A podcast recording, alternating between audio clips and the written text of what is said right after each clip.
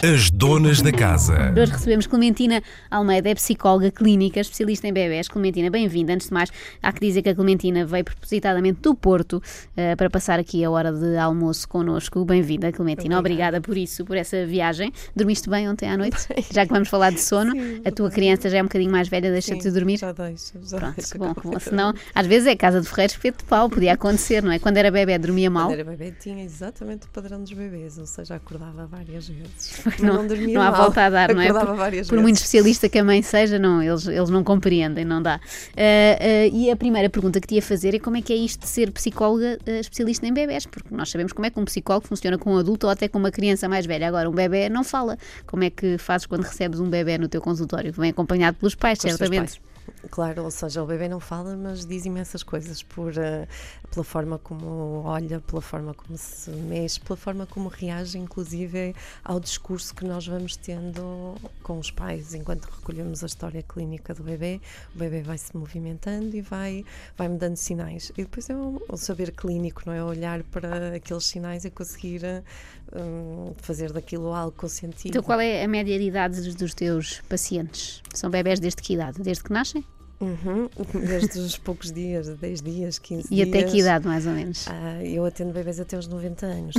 Está bem, está eu, bem. continuo, Esse tipo de bebés, ok? eu continuo a fazer Provavelmente já- de adultos. Provavelmente já tens bebés que acompanhas, que hoje em dia já não são bebés, crianças que tens acompanhado ao longo do tempo, ou normalmente é uma coisa episódica, pois o, o problema resolve-se e não, não tem que voltar mais à consulta. Normalmente, com as crianças, a psicoterapia é muito mais rápida, eles têm muito mais recursos e, portanto, é muito Aprendem mais fácil- rápido, não é? muito fácil mudar. Nós depois ficamos um pouco mais cristalizados e, a- e a psicoterapia torna-se mais longa. O que me acontece normalmente é que, para além desses episódios onde intervimos nos bebês ou nas, nos que estão a deixar de ser bebês, que é aqueles a partir dos 3 anos, ahm, depois temos também ah, momentos em que eles voltam, quer seja para avaliações de rotina, Uhum. porque nós implementamos isso, ah, são recomendações internacionais de nós fazermos avaliação também não só do peso e da medida e dos olhinhos, mas também da parte emocional e da parte cognitiva e portanto eles vão-me sempre visitando mais que não Vais seja vendo a evolução. Sim. Sim. Vais vendo como é que, como é que crescem. Quais são as,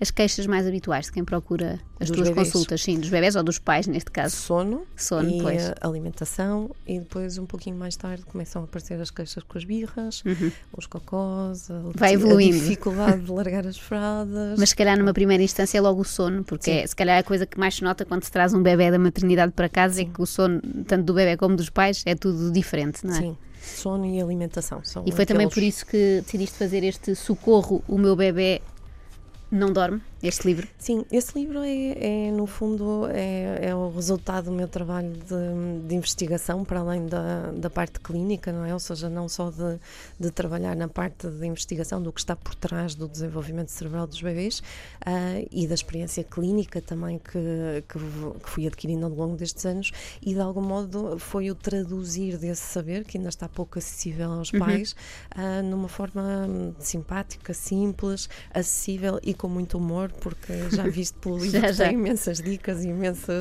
imensas E piadas. mesmo as ilustrações também o são Carlos excelentes. Campos fez um trabalho excelente porque Para, para os pais manterem o sentido de humor mesmo quando não dormem. estão em desespero. Não sei se há explicação para uns bebés dormirem muito bem e outros não. É uma questão de sorte, puramente. Ah, há uma questão de percentagem, ou seja, a parte hereditária ajuda também. Se nós tivermos papás dorminhocos, provavelmente, provavelmente, mas não é uma ligação assim direta que conseguimos obter. A maior parte dos bebés efetivamente dorme de forma diferente dos adultos e isso é interpretado por nós como problemas de sono. Pois Na tu dizes, que, tu dizes que o ciclo normal de um bebê é 5 horas de sono, é uma noite bem dormida para um bebê. Exatamente, as 5 horas seriam um ciclo completo, uma noite completa e não as nossas 8, como estamos habituados a, a falar quando falamos de uma noite de sono. Estamos também em simultâneo no Facebook da Antena 3 e já agora, se houver por aí pais com bebés ou crianças pequenas e que não andam a dormir muito bem e tiverem alguma dúvida para colocar à Clementina, se calhar é o momento ideal para o fazerem. Deixem aqui no Facebook que a Clementina irá responder aos vossos anseios, a ver se logo à noite já dormem melhor.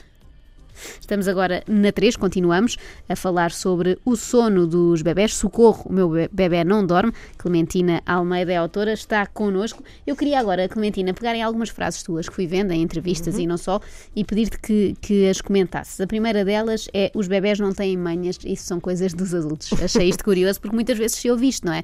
Até pessoas mais velhas, às vezes os avós, a aconselhar, dizem: ah, não vais lá, ele está a chorar, mas isso é uma manha dele que quer atenção. Isto não, não é verdade. Não, não é verdade. Ou seja, eles não têm, eles são muito competentes em termos uh, cerebrais, em termos neurológicos, mas não têm ainda essa intencionalidade de estar a, a fazer a vida negra ao adulto, basicamente.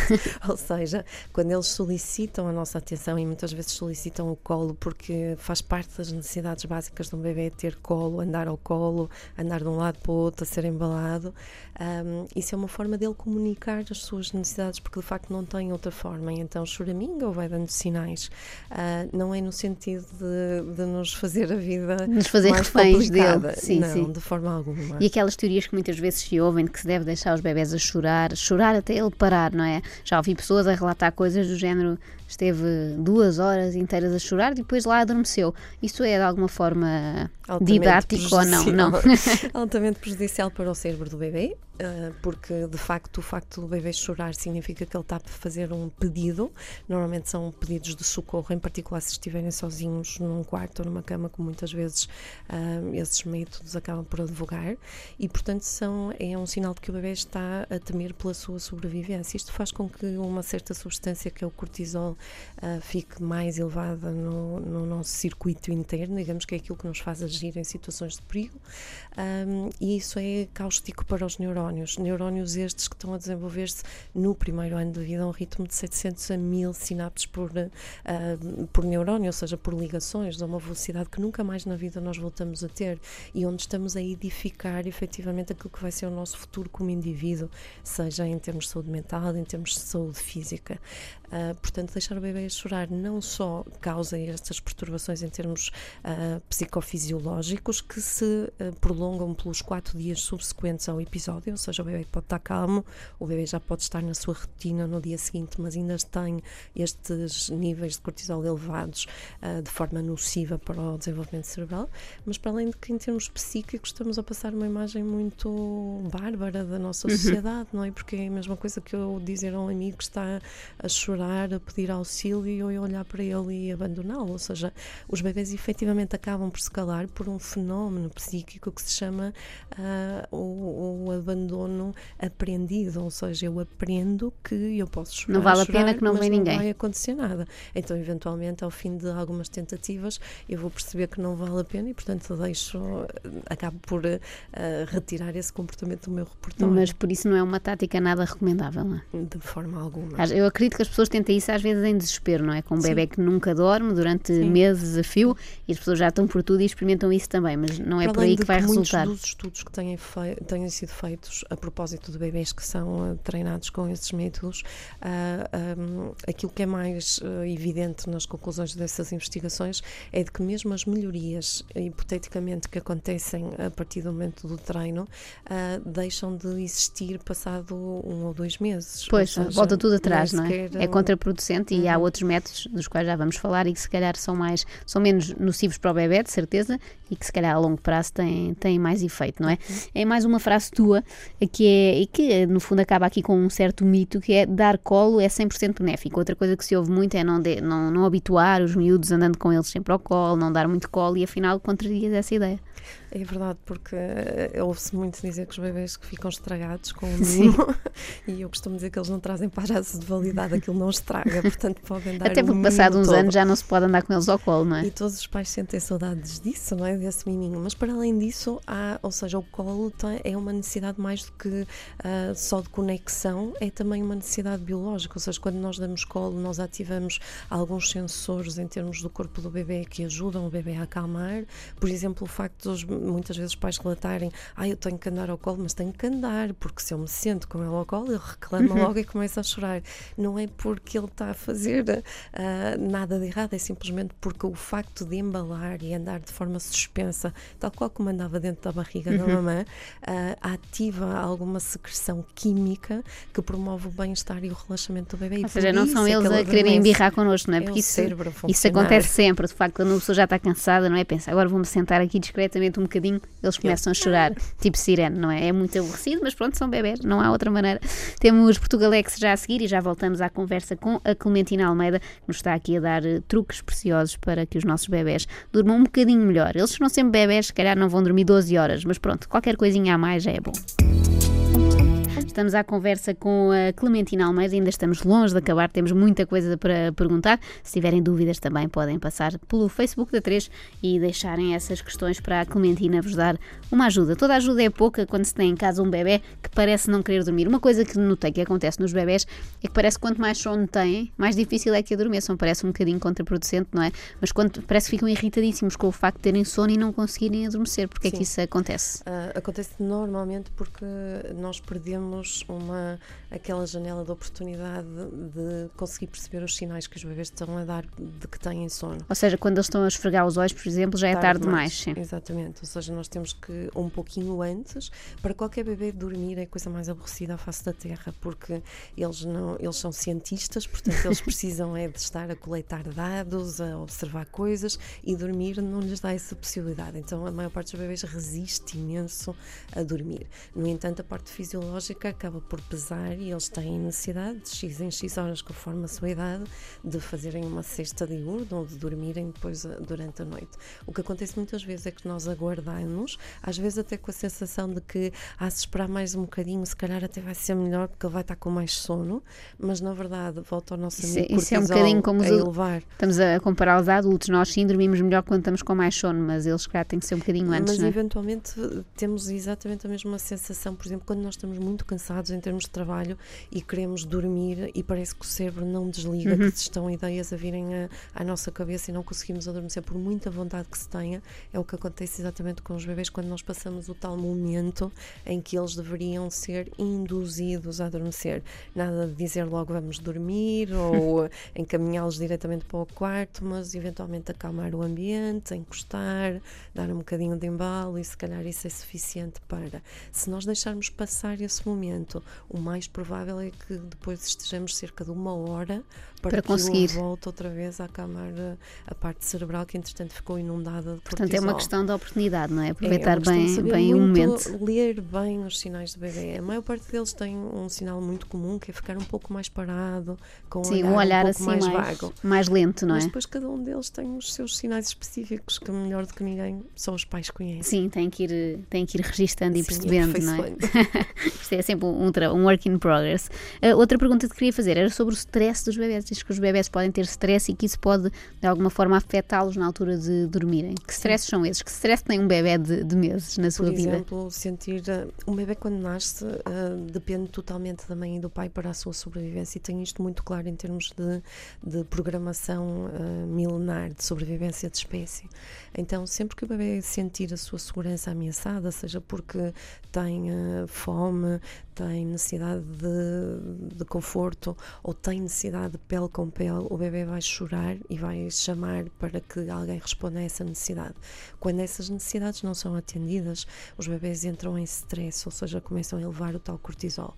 Mas, por exemplo, temos outras situações em que o bebê pode ter stress, por exemplo, conviver com uma mamã ou com alguém da família com uma patologia mental. Uhum. Uh, isto gera stress dentro do bebê. E o stress é sempre fisiologicamente o, traduzido pelo elevamento do, elevação do, do cortisol. E, por exemplo, discussões, gritos, cenas assim mais violentas ao pé de um bebê. Muitas vezes as pessoas têm a ideia, ah, este bebê tem 5 meses, não, não se apercebe nada. Apercebe-se de tudo. Ou seja, eu costumo dizer, não se preocupe que, que os seus filhos não o ouçam, mas preocupe-se que ele está sempre a observá-lo. Ou seja, há muitos estudos que nos dizem, inclusive uh, estudos de investigação que fiz na, quando, quando, estava, quando estava a propor o doutoramento, em que a patologia mental ou ou a violência no casal, nomeadamente as discussões, são observadas pelos bebês e, portanto, são registadas, para além de elevar esses níveis, uh, porque eles se sentem em perigo.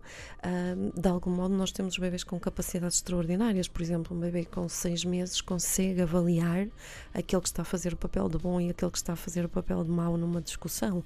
Um, e, portanto, tirar uh, registros e anotações acerca é de como é que os humanos se comportam à sua volta, não é? E, para além de que, internacionalmente, é recomendado que se uh, diagnostique ou que se faça um rastreio nos bebês para o stress tóxico, ou seja, este que depois está correlacionado com uma maior ou menor probabilidade de nós uh, termos doença física, nomeadamente diabetes, infartos no miocárdio e outras que, entretanto, estão a ser estudadas. E começa tudo aí, bem, não, não fazia ideia. Outra frase da, da Clementina que aqui tenho é: normalmente os sinais. Não, não é esta, esta já analisámos, é esta. A única coisa que perturba o sono de uma mãe é o sono do bebê. Se um bebê não andar aos 14 meses, não se ouve ninguém a dizer tem de andar, tem de o forçar. Ou seja, falamos muito é do sono, ele tem de dormir. As outras etapas do desenvolvimento não são tão faladas como o sono. Porquê? Porque o sono é o que perturba mais o resto da família. E porque nós temos que ter mães a trabalhar ao final dos seis meses, não é? Ou seja, o princípio é economicista não é ter em conta as necessidades do bebê. O bebê vai continuar a acordar várias vezes, uh, até o primeiro Ou seja, ano, até o segundo, nada mudou. O, o que mudou foi a vida da mãe, entretanto, Exatamente, ou do pai, e não é? O que mudou foi a nossa sociedade em muito poucos anos, não é? Ou seja, se calhar há 50 anos atrás nós tínhamos muitas mamães em casa a poder cuidar dos seus bebês. Hoje em dia a maior parte das mulheres trabalha e ao fim dos 5, 6 meses de licença aqui em Portugal tem que estar apta para trabalhar e, portanto, é importante que o seu bebê durma, porque senão no outro dia ele não vai estar capaz de trabalhar. E, e o facto de, se calhar, de estar estressada é para que ele durma também piora, não é? Dificulta que ele, que ele durma. Sim. E então, o que é, qual poderia ser a solução? Termos licenças de maternidade mais longas? Mais longas. O, de um ano, como é algumas na Europa, ou mais, ou mais, é? Ou mais, não é? Porque, efetivamente, todo o investimento que nós fizermos na primeira infância vai nos poupar muito dinheiro em termos de sociedade. Um, cada investimento de, nos Estados Unidos de um dólar uh, reflete sete de poupança no futuro, ou seja, nós estamos habituados a saúde pública ser uma fatia enorme do orçamento de Estado e se nós investirmos nesta primeira infância, provavelmente vamos ter uma sociedade mais equilibrada, mais feliz e com, com menos doença. Uh, estamos habituados a intervir mais tarde sempre, não é? Ou porque Quando o problema já está mais desenvolvido. Pronto, não é? Já, em vez de prevenir, não é? Não Sim. sentem, não pensam, por isso está tudo bem. Muitas vezes não está. Outra frase: nada de deixar que o bebê durma de dia com luz e com a televisão acesa e à noite com a escuridão total e sem estimulação nenhuma. Qualquer dia também queremos que eles tirem café, já que fazem tudo. Achei graça especialmente a esta. Dava jeito às vezes que fizessem umas tostas mistas e tal, mas não fazem, não fazem, tirem daí o sentido. Mas ouve-se muito esta ideia, eu ouvi muitas vezes que se devia, durante o dia, deixar os, os bebés dormir assim em plena sala, com luz, com televisão, com aspirador, com tudo. Isso não deve ser feito? É muito complicado, salvaguardando algumas exceções de alguns bebês que efetivamente conseguem adormecer, seja qual for a circunstância. Na verdade, quando nós estamos a desenvolver o primeiro ano a parte do sono, ou seja, em termos neurológicos, quando estamos a criar o padrão que depois se irá aproximar do padrão do adulto, nós de algum modo estamos a criar algum tipo de estimulação e, portanto, nós estamos a indicar ao cérebro do bebê que quando tem estímulos uh, de um determinado tipo é para estar acordado e quando tem estímulos de outro tipo é para estar a dormir. Nós somos naturalmente estimulados pelo nascer do sol, pela luz branca, pelo movimento e temos um pico de energia logo pela manhã e no final do dia o facto do sol começar a ficar alaranjado, de acalmarmos a nossa rotina faz com que o nosso cérebro produza a melatonina, que é o uhum. indutor do sono. Ora, se nós queremos de manhã que ele durma com luzes e com barulho e à noite que durma sem luzes e sem barulho. Queremos seja, que ele consiga tudo, estamos não é? a pedir muita coisa de um bebê. Se calhar numa fase futura, provavelmente ele vai adormecer quando tiver sono, independentemente, mas nos primeiros tempos, se facilitar é assim a coisa. Muito bom andarmos a baralhar ali o, o sistema nervoso do bebê. Vi também aqui algo, já não sei em qual dos teus livros, isto porque uh, a Clementina, além deste socorro o meu bebê não dorme, que é mais recente, tem também um livro do ano passado que é Olivia, a ovelha que não queria dormir. É uma espécie de história para crianças misturada com técnicas para, para adormecer, Sim. ou seja, é um, é um dois em um. E acho que foi nesta que vi, quando falavas do ambiente ideal para a criança dormir, que naquelas luzes de presença há certas cores que não devem ser eh, escolhidas. Uh, porquê? É, a maior parte, eh, pegando um pouco naquilo que estava a dizer, ou seja, a luz do sol de manhã não é, provoca em nós um aumento de cortisol, de, de alguma agitação, uh, e é uma luz branca, clara, azul, não é? Depois a luz do entardecer é uma luz alaranjada e avermelhada. E Ou seja, é melhor essas essas são as ideais para termos à noite. Não faz mal que se compre uma com várias cores, basta pôr um papelinho por cima, uma t-shirt e resolve o problema. Facilmente se adapta, não precisam deitar fora que tem lá em casa. não ter uma luz branca durante a noite. Por exemplo, às vezes aquelas luzinhas dos comandos ou das televisões que as pessoas deixam em ligadas podem ser suficientes para estimular o cérebro a despertar. Olha, e assim é uma poupança em, em, luz de presença que não tem que estar toda a noite, toda a noite, a noite ligada. Este, este livro da Olívia, da Ovelha, tem uma particularidade que é mal se abre, sente-se um, um, cheiro intenso e não é aquele cheiro normal das folhas de papel, é um cheiro alfazema. alfazema. Como é que conseguiram fazer isto? É um, foram, foi impregnado em todas as páginas. é que cheira mesmo muito. Uh, e, uh, porque é um, um indutor natural do sono, alfazema, não é? E o livro Tem que pôr os bebés a cheirar este livro. É, quando estamos a ler, quando os pais estão a ler com o bebê, uh, com as crianças mais velhas também, ao desfolhar o cheiro vai surgindo e, portanto, vai ajudando, porque o livro está todo construído para que todo o sistema sensorial acalme, portanto, quer em termos visuais, em termos olfativos, em termos de, de própria sessão, tudo isso está descrito no livro de forma a que o, todo o, o, o corpo do, da criança vá relaxando e possibilita um adormecer, porque na verdade nós só adormecemos depois de estarmos calmos e relaxados. Gosto de um alerta que temos aqui na, na contracapa, que é alerta tenha cuidado com o local que escolhe para ler a história, pois é provável que adormeça também. Isto é acontece muitas vezes.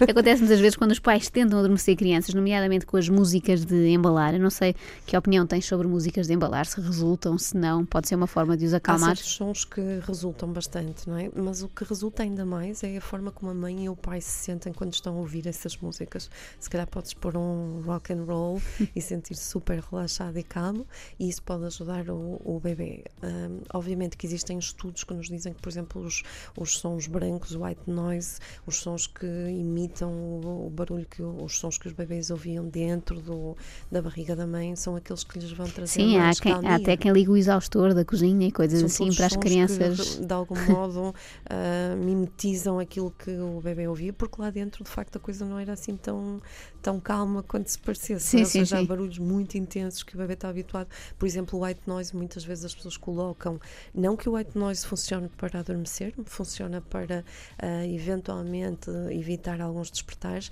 mas ele tem que estar num nível um pouco elevado. O que às vezes perturba é o sono, sono dos, dos pais. pais. Às vezes os pais utilizam, mas põem no baixinho e isso não vai resultar. tem que todo. ser alto, sim, sim, sim. E é, é, por falarmos em sono dos pais, até que idade, não sei se acho que há várias teorias sobre isto, é que os, os filhos devem dormir no, no quarto dos pais, os bebés neste caso. Neste momento as recomendações internacionais são no primeiro ano de vida deve haver uma proximidade, ou seja, devem estar no quarto dos pais. Isso porquê? Para prevenir alguma para prevenir, não só para prevenir, mas para ajudar a que todos os sistemas, nomeadamente respiratório, cardíaco, comecem a funcionar de forma mais ou menos sincronizada com o funcionamento dos pais e, para além disso, pela, pela parte psíquica, ou seja, pela sensação de segurança que o bebê tem. Claro que há exceções. Se nós temos bebês a dormirem muitas horas seguidas e que se calhar até o facto dos pais estarem ao lado pode perturbar o uhum. sono dos bebês, um, então aí Esses pais são os sortudos, não é? Pais que se levantam mais cedo do que os bebês. Sim. Na verdade, eu acho que não há propriamente uh, soluções mágicas. Sim, há uma recomendação e depois cada pessoa adapta a sua. Cada arranjo familiar tem que ser válido, ou seja, as pessoas têm que se sentir confortáveis com aquilo que estão a fazer, porque isso também vai ter implicações. E se eu me sentir contrariada contrariada nas minhas medidas, se calhar a coisa não vai resultar tão bem. Muito bem, já vou perguntar à Clementina que opinião tem sobre aquelas pessoas que, às tantas e já desesperadas, levam os filhos para a sua cama e às vezes depois é uma chatice para que eles uh, saiam de lá e perturba se calhar o, o sono de toda a família. Não sei, já vamos a esse assunto. Antes temos música na 3, da Verve, este é um clássico, chama-se Lucky Man. E Lucky Man são todos os pais que têm crianças que dormem bem em casa, mas também há esperança para as outras. As donas da casa. De volta à conversa com Clementina Almeida, nossa convidada de hoje. Estamos a falar do sono dos bebés, ou da falta de sono dos bebés às vezes, e dos pais, respectivamente. Deixei no ar aquela pergunta sobre uh, pais que levam os filhos para as suas camas para, enfim, conseguirem dormir. Qual é a opinião que tens acerca desse, desse método? Uh, acho que não tem problema nenhum, a não ser para as costas dos pais, normalmente, porque eles ainda não controlam a parte motor e, portanto, quando estão Dão a treinar é? habilidades, vão rodando. Uh, agora a sério, efetivamente, a maior parte dos pais, em algum momento de desespero, seja nos primeiros meses, seja nos meses a seguir, vai optar por essa solução, por uhum. trazer o seu bebê para, para a cama. E eu, no livro, dediquei um, um capítulo inteirinho a esse, a esse comportamento, porque eu acho que mais do que nós um, entrarmos num discurso que proíba essa prática por causa da, do síndrome de morte súbita, que uhum. está sempre associado ao dormir com, na cama com os pais, uh, é importante esclarecer os pais e, e, e, é importante que os pais percebam, numa fase em que não estão em desespero, quais as medidas de segurança que devem ter se quiserem partilhar a cama com o seu bebê. Uh, e, portanto, esse é o meu objetivo, ou seja, passar informação para que, sabendo nós que em algum momento as pessoas o vão fazer, que o façam de forma a não colocar em perigo a vida do seu bebê. Em termos afetivos, não tem qualquer problema, os bebês não ficam dependentes. E depois será uh, fácil eh, levá-los de volta para as suas eles camas? próprios, normalmente, quando chega a parte do desenvolvimento da sua independência e da sua autonomia, eles próprios pedem o seu espaço e rejeitam o estar ali colado, não é? Já pensam, pronto, agora já tenho seis anos, se calhar já, já, já chega disto. uh, outra, outra pergunta: uh, como desabituar, se é que é possível, não sei se isto é possível, mas vejo amigos, por exemplo, que se queixam ter filhos dois, três anos por aí que continuam a acordar muitas vezes durante a noite porque querem comida ou querem beber leite. Aqueles hábitos vão ficando e que depois nunca mais param. Há uma forma de os parar? Eles naturalmente também vão deixar de querer? Como é que, como é que as pessoas vão fazer? Sim, eles vão parando, mas acima de tudo é, é importante é perceber, interpretar o porquê, não é? Muitas vezes os bebês querem uh, leite durante a noite, porque efetivamente necessitam. E nós temos, apesar das recomendações serem que eles vão deixando de mamar durante a noite, também temos bebés que depois sabemos que se não o fizerem entram em hipoglicemia durante, na manhã. E portanto há que ter alguma ressalva em relação a isso Sim, e não perceber o seu assim bebê. radicalmente. Sim, ou seja, nós temos que tentar perceber se aquilo é só um momento de atenção que o bebê precisa, porque hoje em dia nós passamos muito pouco tempo com os nossos filhos, não é? E à noite eles têm a certeza que nós não vamos fugir para lado nenhum e portanto é um momento Sim, de vi, atenção, acaso, não é de qualidade para ninguém. Lembra-me lembra outra coisa que disseste, penso eu numa entrevista, é que se um bebê, por exemplo, não, não, esteve com o pai ou com a mãe, porque foi deitado, por exemplo, às 8 da noite, que para algumas pessoas não é a hora ainda de chegar a casa. Uhum. Ou seja, ele deitou-se sem ter visto um dos progenitores. Pode acontecer que ele depois mais à frente acorde por causa disso, porque com sente falta intenção. do pai ou da mãe. Exatamente, ou seja, nós precisamos de pai e de mãe como de alimento. É uma questão uh, psicológica altamente importante e o bebê inconscientemente vai procurar eh, satisfazer essa necessidade, como se estivesse com fome de alimento, iria pedir Portanto, às três da manhã pode querer brincar. Exatamente, pode querer passar tempo com a mãe com o pai. o pai e a mãe não, não vão Não, não vão dá para substituir.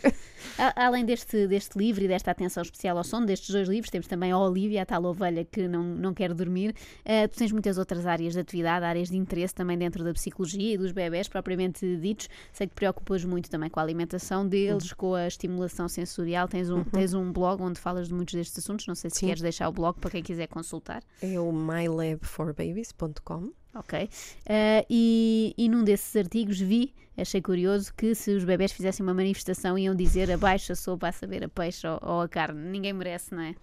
É verdade, nós em adultos não comemos sopa a saber a peixe ou sopa a saber a carne, salvaguardando aquelas iguarias de algumas zonas do país. Uh, a verdade é que a maior parte dos pais se queixa que aquilo cheira mal e que dão aos seus bebés, mas não a comem.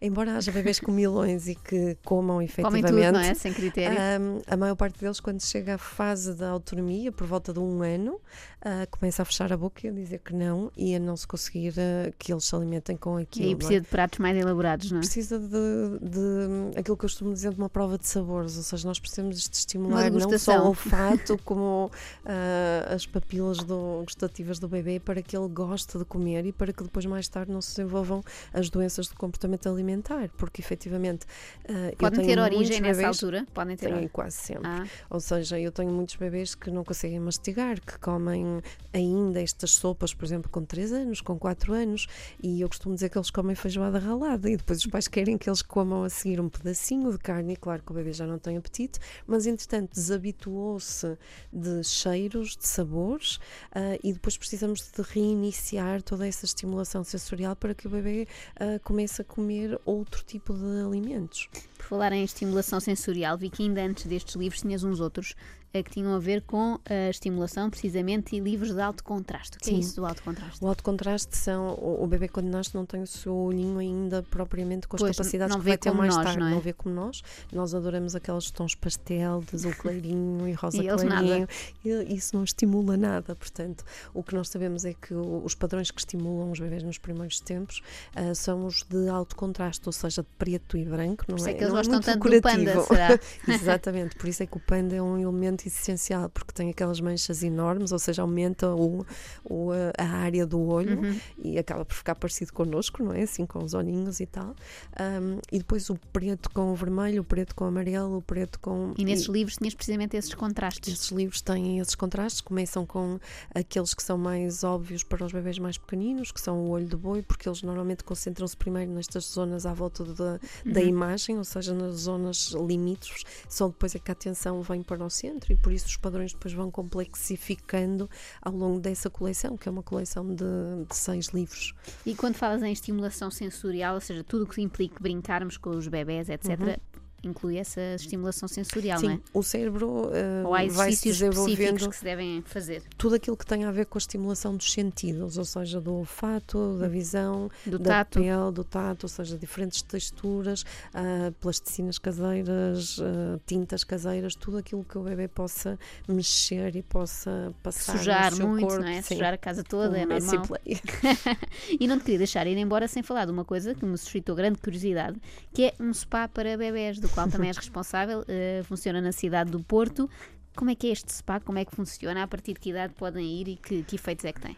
A partir dos 3, 4 dias, desde que Ah, caia é? o coto Qual foi o bebê mais pequeno que tiveste lá? ah, eu penso que com 8 dias. Foi logo matar saudades do, do interior da barriga da mãe, não é? Exatamente.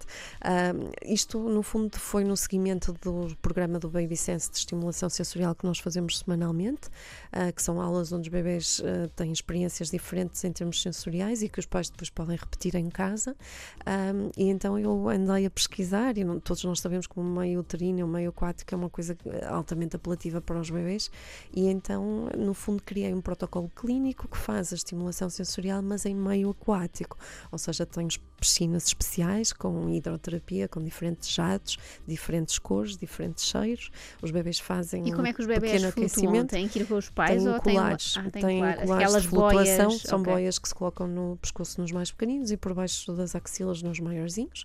Ah, os pais, embora quisessem, não, Não não, podem, podem entrar na piscina, mas ficam de fora e são os responsáveis por toda a execução do protocolo, ou seja, os terapeutas, que são psicólogos e fisioterapeutas, ah, vão orientando o que é que nós devemos fazer com o bebê, porque depois eles saem dessa aguinha que está a 34 graus, depois de terem flutuado e sentirem finalmente que algo não os puxa para o chão, porque a gravidade deixou Sim, de existir, ah, e portanto sentem-se em liberdade, exploram muitos movimentos, depois são embrulhados numa toalhinha aquecida e fazem uma massagem. Vida de bebê é muito chata, realmente. Massagens, pá, no meu tempo não era assim. Quando nós Não. fomos bebés não, não existia. Não existia isto. Tens que abrir um desses cá, cá em Lisboa. Ou então, pronto, fica o convite para os ouvintes todos, estejam em que ponto Irem do ao país estiverem, irem ao Porto, que não, temos um país pequeno, portanto o Porto não está longe de lado nenhum, podem facilmente visitar. Qual é o nome do, do spa? Onde é que É funciona? clínica for babies For e, Babies e lá portanto, dentro existe então o esse spa. programa Sim. de estimulação sensorial. Quem me dera ser bebê para poder fazer também. Tu tens muitas ideias, já percebi que fazes mil coisas ao mesmo tempo